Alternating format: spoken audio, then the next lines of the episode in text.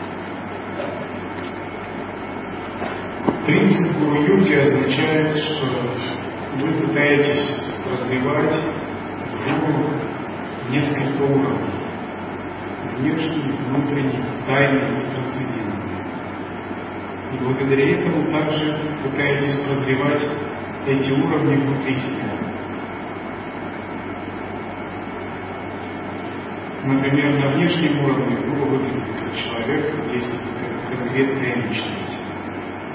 На внутреннем уровне представляете его как иллюзорное тело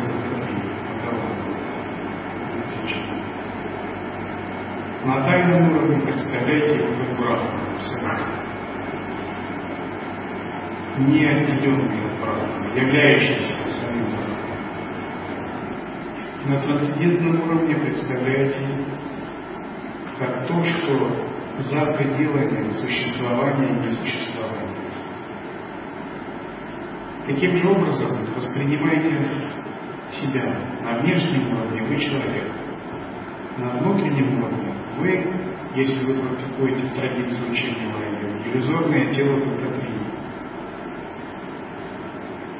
То есть внутреннее божество внутри вас, оно еще не раскрыто, не узнано, но оно существует. На тайном уровне вы абсолют, брахма.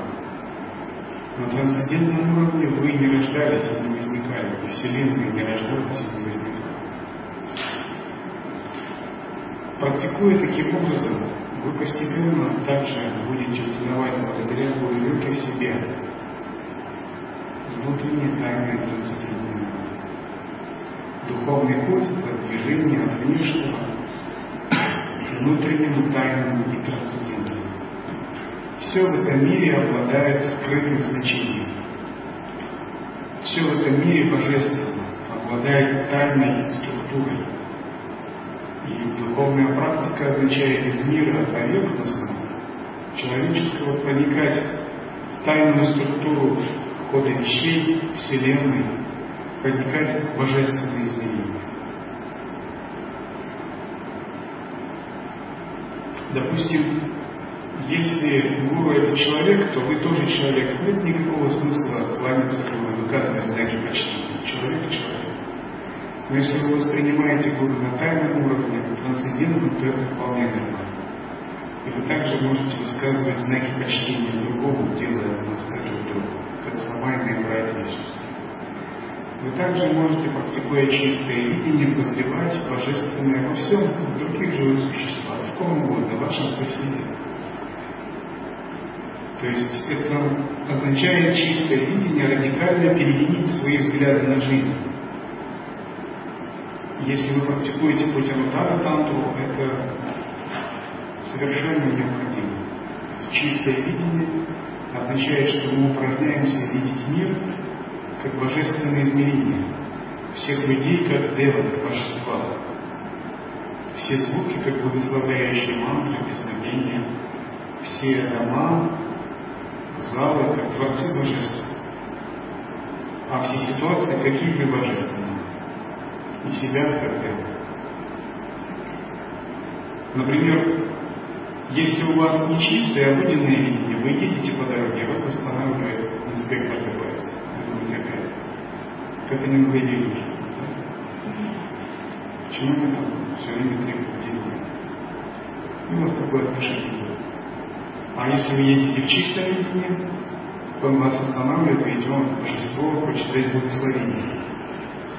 Оно заботится, божество хранитель дорожной молвы. Я ему делаю подношение, а он. Оно мне даст поддержку, наставление по элементу пространства, как дети надо. У него есть атрибуты божественного, держит жест, флаж. Он полностью со своими атрибутами. Служит другим великим божествам, которые в Москве. Совсем у вас другое отношение, ваше видение не меняется. Вы получили дар, чтобы высказали знак уважения дарованному божеству. Вы можете признавать, прозревать божественные силы везде, во всем.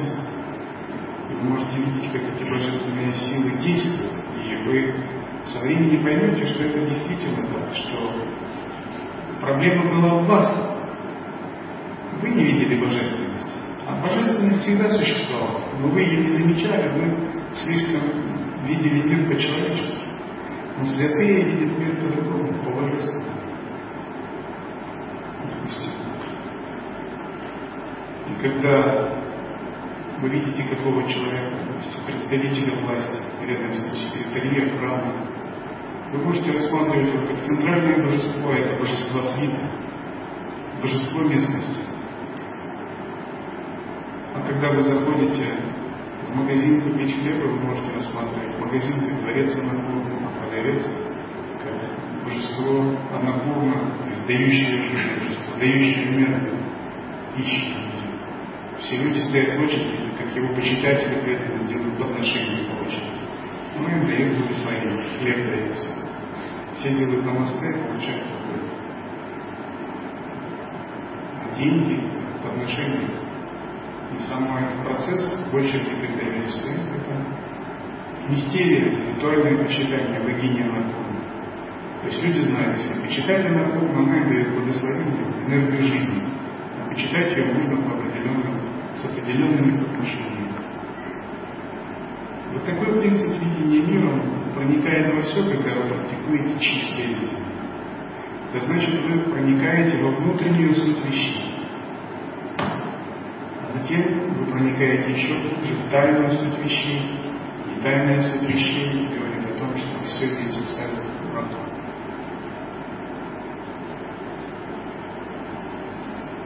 Однажды одну практикующую женщину в Индии, у нее были различные неприятности, она практиковала, но не могла еще Ее отругал муж, тесть, потом у нее что-то на кухне не получилось. Но внезапно что-то у нее возникло в сознании, и она увидела, что ее муж есть брахман, ее тесть есть брахман, и что она готовит брахман в кастрюле, и что она сама есть брахман. Внезапно все в ее видении переменилось, как она. Хотя много лет она читала граб, почитала своего гуру, выполняла практики, живя в семье, она не могла этого понять из-за ее двойственных представлений. Но внезапно в момент стресса ее часть кармы отпала, ее двойственное представление исчезли. Она сумела видеть все как брак.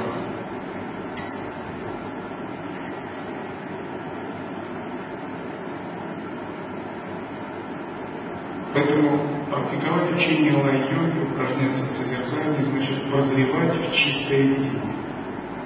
Прозревать во Вселенной чистое видение. Чтобы это чистое видение нарастало, вы должны соблюдать самаю.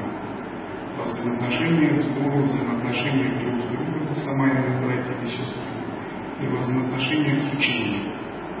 То есть самая обеспечивает поддержку правильных отношений. Если же самая загрязняется какими-то мыслями неправильными, ее надо обязательно очищать. Это общеизвестный принцип практикующих всех тантрийских учений. Самая должны соблюдать как учителя, так и ученики. Учителя, естественно, соблюдают самая в силу понимания вещей. Ученикам надо соблюдать самая хотя бы через логику, через уровень ума, через внешние вещи. То есть для учителей вы, для учителя вы сразу уже брахман, и вы уже делали божество.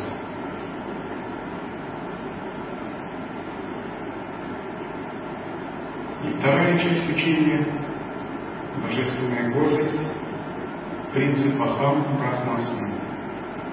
И третья часть учения – единый вкус, саморазвитие. Это три столпа, на которых стоит принцип созерцательного присутствия.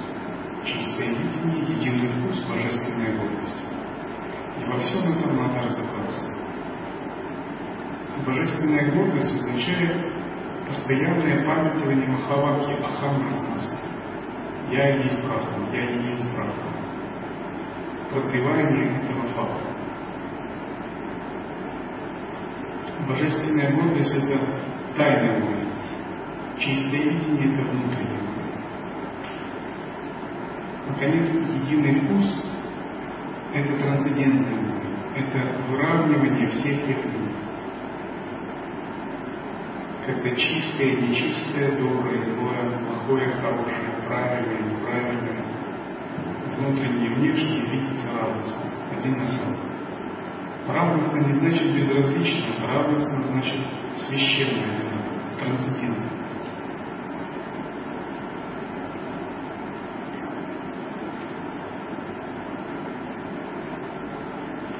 Единый вкус, когда вы одинаково видите благословение в плохом и в хорошем.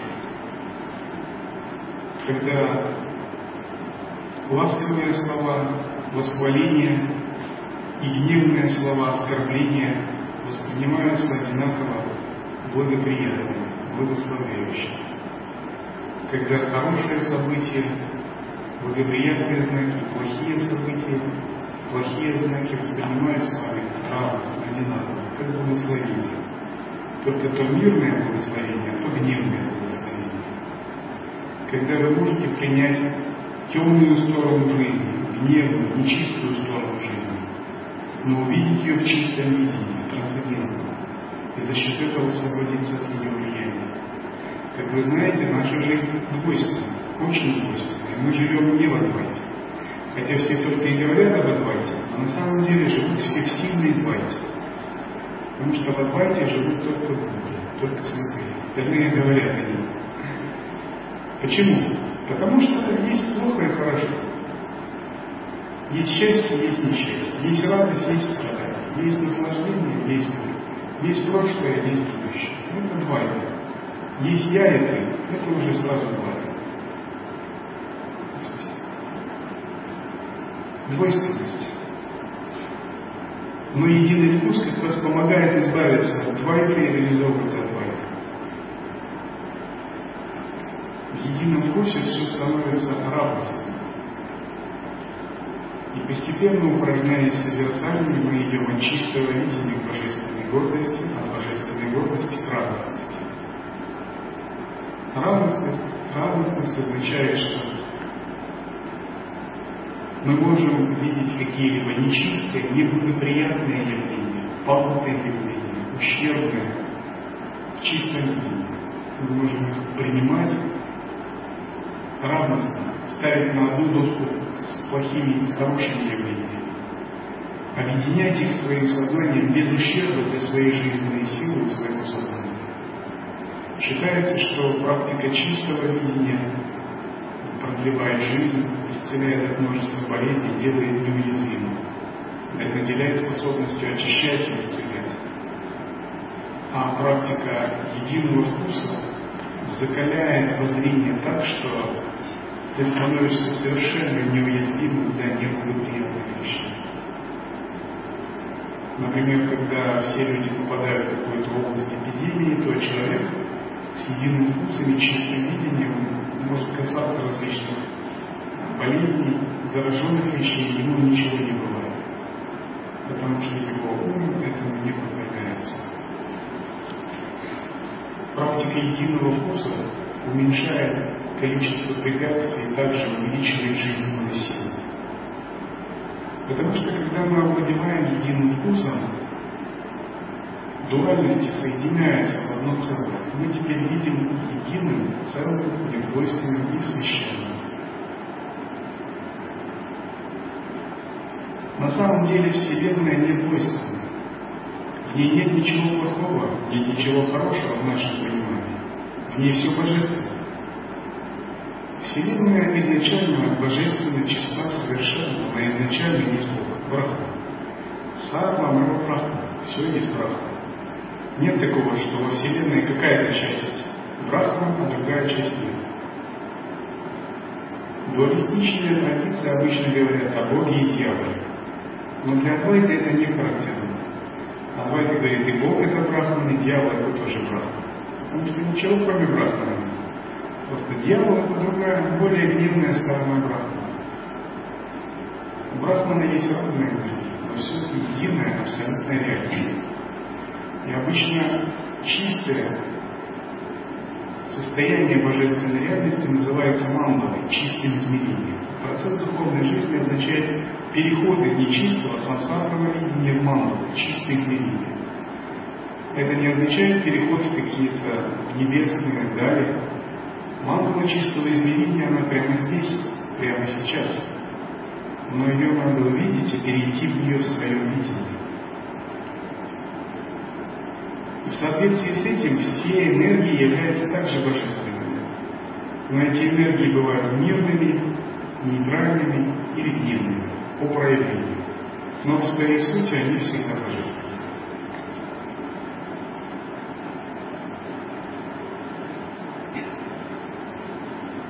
Один человек часто слышал, что надо покинуть сансару. Он служил своему мастеру, он был неграмотным. На лекциях он часто слышал, как учитель говорит ученикам. И когда он слушал много, затем он решил, мне тоже надо покинуть сансару.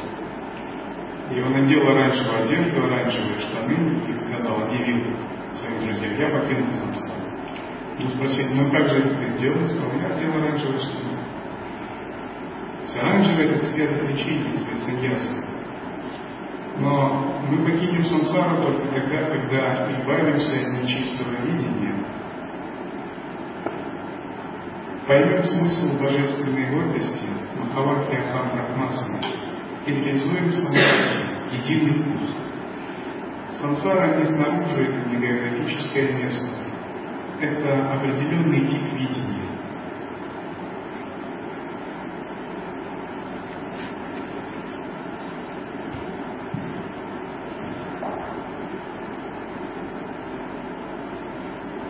это тип видения сформирован нашей прошлой кармой.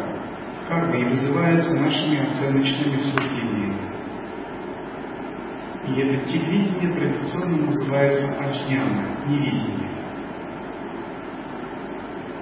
Этот тип видения присущ именно нам, людям, и другим существам, основанным на невидении.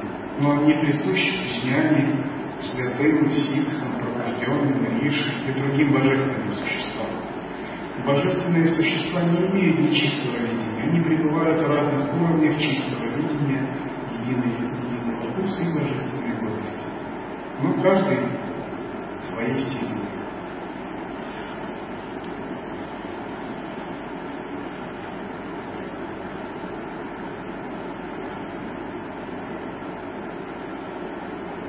Наша фундаментальная природа изначально просветлена, совершенна и чиста. И мы ее не творим заново своей практикой.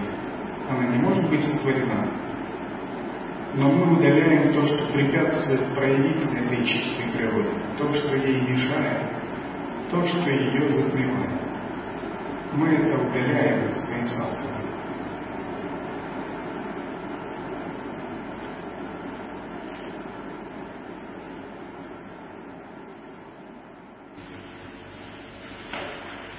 Если есть вопросы, вы можете задать.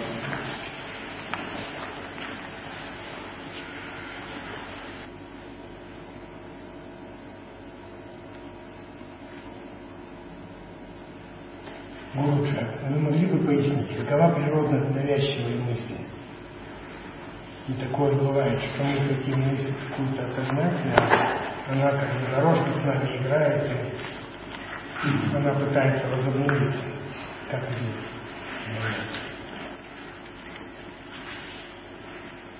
Когда у человека прана в центральном канале, он склонен к навязчивым мыслям или крутить идеи постоянно.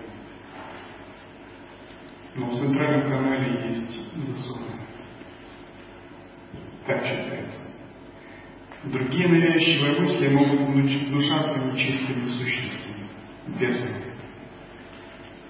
которые часто пытаются не прямо, а косвенно влиять на людей, внушая им разнообразные идеи и мысли. Например, есть демоны нарушенных самай. То есть тантрийские практикующие, которые в прошлых жизнях где-то допустили омрачение в самайной связи со своими мастерами, превратились из-за этого демонами. То есть падшие йоги. Еще называют йога брашта. Ну, чуть-чуть это, конечно, различается. Йога брашта и демоны нарушенных самай немного разные существа. И они испытывают ревность ко всем практикующим. И они тоже подталкивают практикующих совершить какое-либо падение. Потому что у них возникает сильная зависть. Потому что они переродились демонами, а практикующие стремятся освободиться в состоянии людей. И они могут внушать какие-то нечистые мысли, нехорошее состояние. То же самое бывает с йога-браштом, падшие йоги. Духи падших йогов пытаются искусить практикующих из-за сильной ревности и зависти. В свое время они не соблюдали духовные принципы и стали падшими йогами, духами падших йогов. Их еще называют брахмаракшасы, падшие брахманы. Падшие брахманы это могут быть какие-то сильные, а, такие магические духи, обладающие определенной силой, но не обладающие реализацией чистым видением. Они могли быть в прошлом Но иногда это могут совсем не брахмаракшасы и не падшие йоги, а совершенно какие-то нечеловеческие сущности. их очень много на самом деле. И периодически они могут влиять на людей. Но если вы прямо посмотрите в эту навязчивую мысль, попытаетесь исследовать откуда она появляется, куда исчезает, какова ее природа, вы обнаружите, что она приходит из пространства ума. И если вам удастся сосредоточиться на пространстве ума, эта мысль исчезнет. Она потеряет свою силу. Мысли имеют силу, когда мы наделяем их самосущностью, самобытием. Если мы их обнаружим как пустые перестанем придавать значение, они исчезают.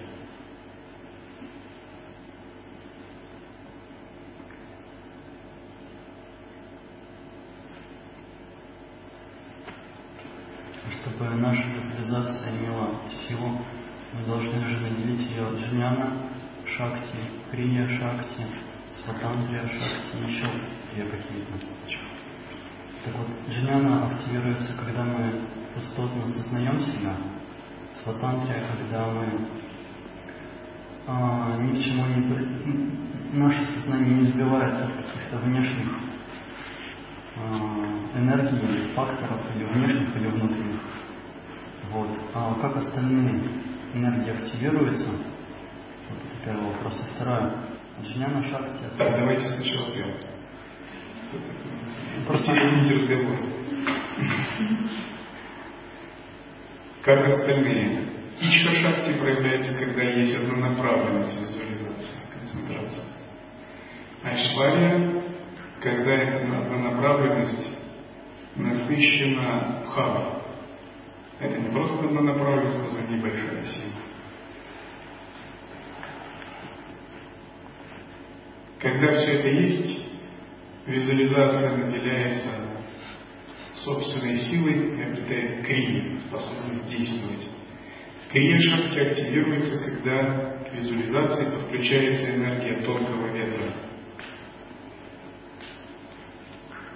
Ну, допустим, если вы в состоянии сосредоточения и визуализации а, дуете на предмет, связывая свое сознание и воздух, этот предмет освещается. Это принцип основан благословения разных предметов. Через ветер вся магическая энергия переносится на предмет. Второй вопрос. Уточняющий вот. То есть посыл Занахата это тоже же ветер? Не обязательно ветер быть. Правильно? Если вы можете это делать. Если вы не великий практик, то обязательно. Живой ветер, он переносит энергию сильнее всего.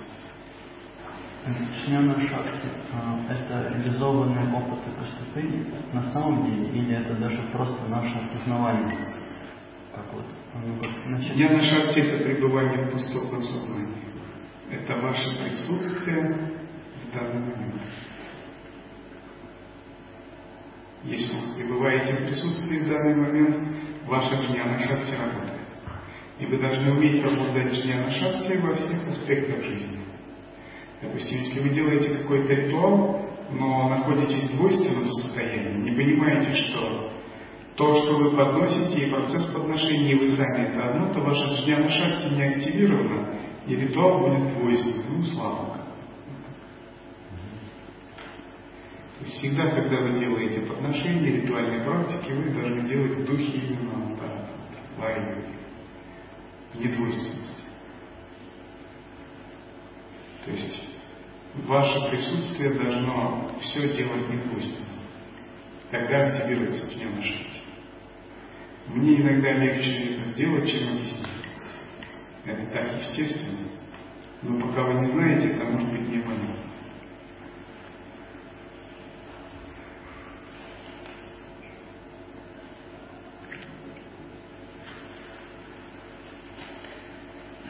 Гуруджи, вот еще бы хотелось до конца разобраться с мыслями тогда.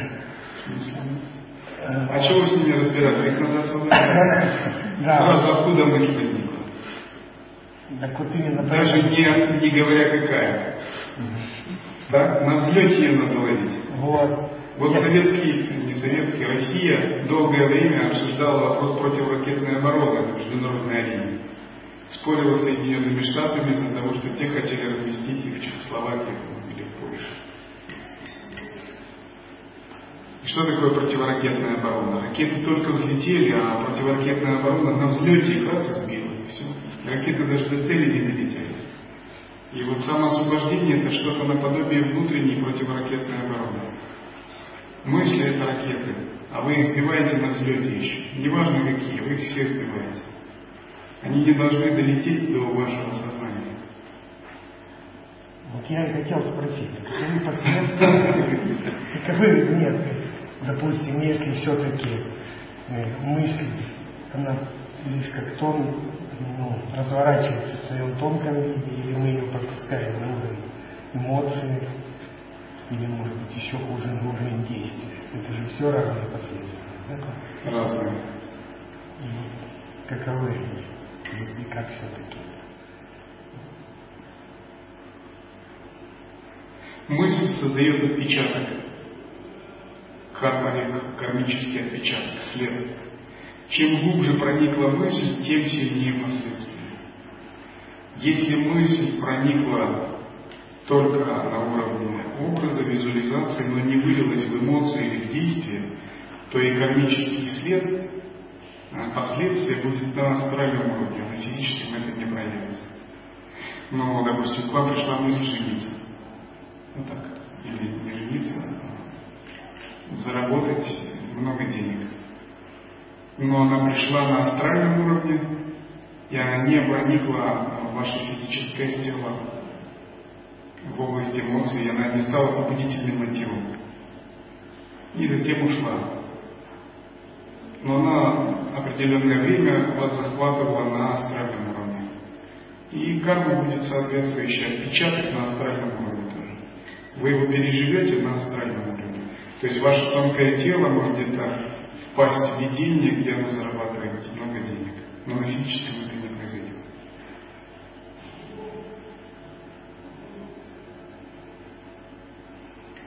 Иногда монахи практикуют, и они сталкиваются с мыслями, которые возникают в процессе практики.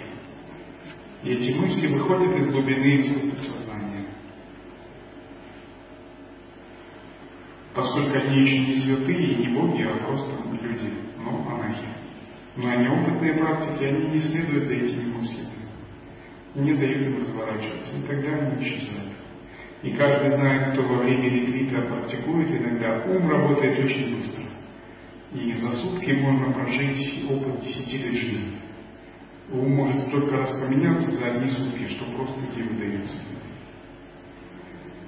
Если за всем этим следовать, то жизнь станет просто каким-то хаосом.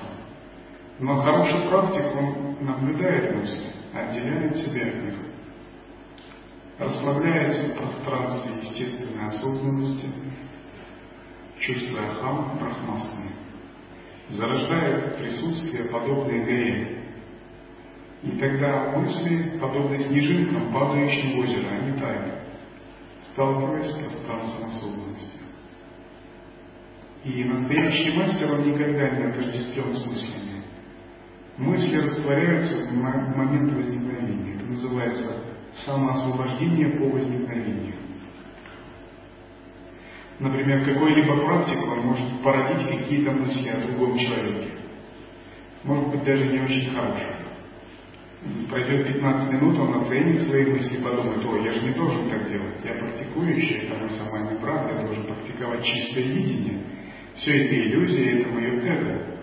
И он проделает такую логическую операцию, сам себе объяснит все, изменит ход своего мышления. И эти мысли от себя отбросит.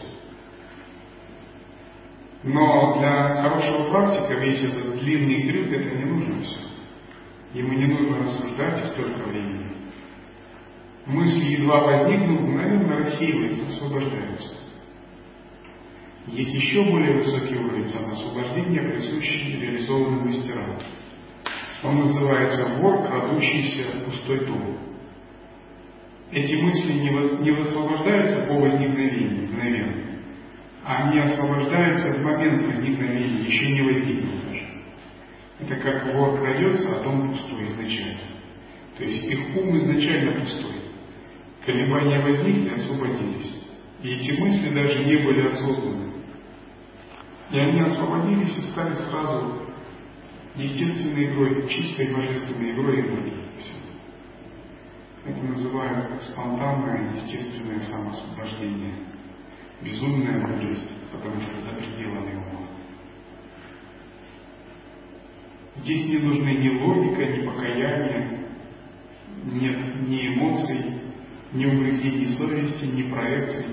Все мгновенно, каждую секунду, спонтанно, совершенно чисто в. И про таких йогинов говорят, что он может... Для него единый вкус везде, для него все равно. Он может хулить или восхвалять учение, вести себя как безумец или как мудрец, говорить правду или лгать, совершать хорошие поступки или плохие, но все, что исходит у него изначально освобождено является чистым. Таких святых называют Араткута. То есть у него процессы, когнитивные процессы в сознании совершенно происходят на невероятном уровне. Это можно так представить. Если мозг представить в виде компьютера с ограниченной памятью и скоростью, то его скорость имеет бесконечность, бесконечную скорость. Его мозг, мышление и бесконечный объем памяти. И все, что не попадет в его сознание, любые события, действия, они всегда превращаются в божество. Это как некий такой ядерный реактор, и вы туда можете забросить что-то совершенно нечистое, но ядерный реактор все это переработает в чистую энергию, давая пользу другим. И тогда поток сознания такого йогина может перерабатывать мысли, плохие, хорошие, неважно. Клеши, добродетели, все неважно. Любые дрова сгорят в костре, в костре осознавания. И на этой стадии йогин может садхану, которая называется большой ветер, или превращение клеш в мудрость. То есть интегрироваться с энергиями любых чар, с энергиями клеш, и все они будут превращаться в божественные энергии. Его сознание никогда не омрачается. Он может войти в зараженный чумой поселок и не заболеть, и исцелить. Он может касаться нечистых вещей, подносить на алтарь божества мочу, испражнения, семя, мясо шакала, но божества пригодны. Если обычный человек будет подносить, то его судьба может разрушиться. Ему нельзя такие вещи. Но такой человек может подносить все, что угодно. И это все будет приниматься. Потому что силой своего разума он способен превращать эти энергии в божественные нектары, в чистые субстанции. Например, Филин Деславе поклонялся Шиве фекалиями. Ну какой нормальный человек будет поклоняться совершили фекалии. Но это был великий святой. Потому что в его видении никаких фекалий не было. Это был нектар. Это просто в нашем видении фекалий. А в его видении это был чистейший нектар, который принимал гневный Бхайрава. И такие подношения принимают некоторые гневные воплощения божеств. Например, Шива Кала Махапхайрава. И однажды один англичанин решил его позвать, чтобы посмеяться над ним. Какой-то английский начальник. И он позвал его и сказал, подать ему курицу. Он знал, что саньяси не едят мясо, они вегетарианцы. И он сказал, предложил ему курицу, желая оскорбить его. Поскольку Трилинга с вами был таким большим, тучным и видным с вами, это как вызовом было английским властям. Он везде ходил голый, и это раздражало английских начальников, колонизаторов Индии, когда Индия была колонией английской. И Трилинга с вами съел такую без никаких проблем. Потом он взял поднос и испражнился на этот поднос и дал англичанину. Англичанин тогда, ну это как ответ его, почувствовал себя очень оскорбленным и разозленным. Но когда Троинга с вами увидел это, он сказал, посмотри внимательно на поднос. И он увидел, что на подносе лежит изюм, чистые фрукты, благоухающие. И англичанин очень сильно раскаялся в своем поведении, в таком отношении к святому, и стал его преданным почитателем, учеником вами.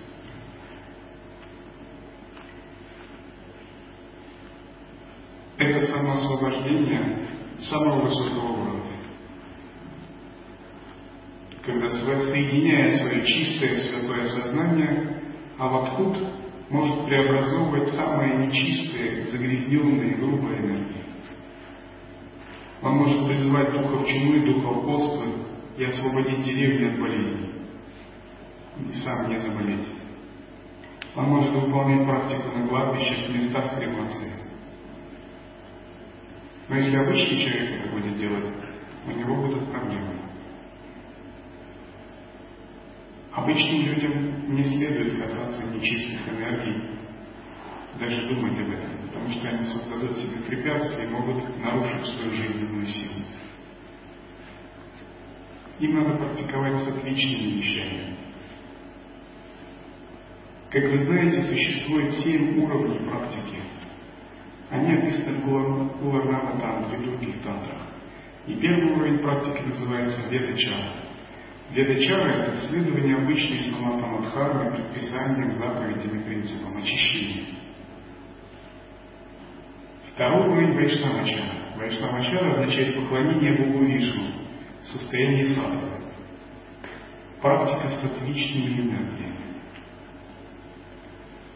И на этой стадии человек должен практиковать в монастыре, в храмах, посещать места паломничества и призывать созвучные энергии мирных божеств.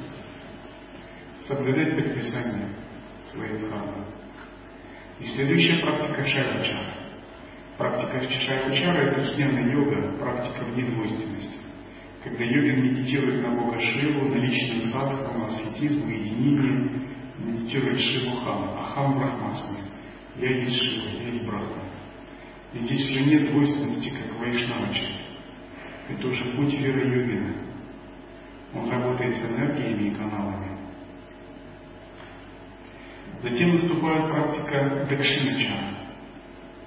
Дакшиначара означает, что человек работает с различными энергиями. Он уже реализовал недвойственность, пустотное осознавание. Но он теперь учится привлекать разные силы, энергии, шахти. Он привлекает джняна шахти, сватантрию шахти, ичра, крия, айшвария. Он учится играть с ними, становится, становится, как это сейчас модно говорить, властно-волевым императором. Шактиман. Затем наступает вамачара. Вамачара означает левый путь или возвратный поток, который используется на пути левой тантры. Невритимага, возвратный поток, означает, что энергия в чакрах Йогина вращается в другую сторону, не как у обычных людей. Она входит в центральный канал. И он овладел невритимага, энергией йога возвратного. И тогда все желания или нечистые греши способны втягиваться в сушумна То есть он может призывать энергию гневных божеств, и эта энергия гневных божеств не разрушит его, а принесет ему еще больше силы. Энергию гневных божеств обычно призывают не мирными способами, а левыми различными способами. Но это только в определенных разделах тантры, а другие тантрические школы их не используют. То есть на этой стадии йогин может освещать любые вещи, даже если они считаются нехорошими, но он может их сделать позитивными. Это принцип Вама Наконец, после Вамачара наступает Сидхатачара. Сидхатачара означает состояние совершенства, ситха. Когда йогин в совершенстве овладел различными вселенскими силами и практикует различные методы усмирения, увеличения, умиротворения, проявляя различные энергии, усмиряя живых существ или пробуждая их умы. И, наконец, наивысший куладава тантре описывается каулачара. Наивысшая чара, последняя. Каулачара означает принцип единого вкуса. Полное недвойственное состояние игра.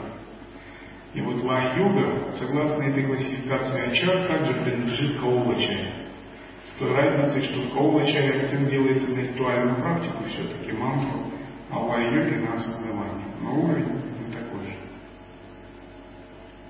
Может быть, это не совсем понятно, но, по крайней мере, вы можете сделать вывод, что ай-йога – это самая высшая чара, согласно классификации.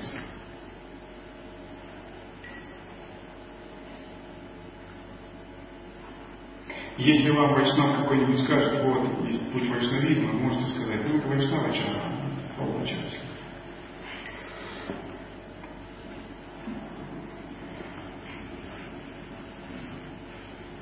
Любая дхарма содержит в себе эти стадии.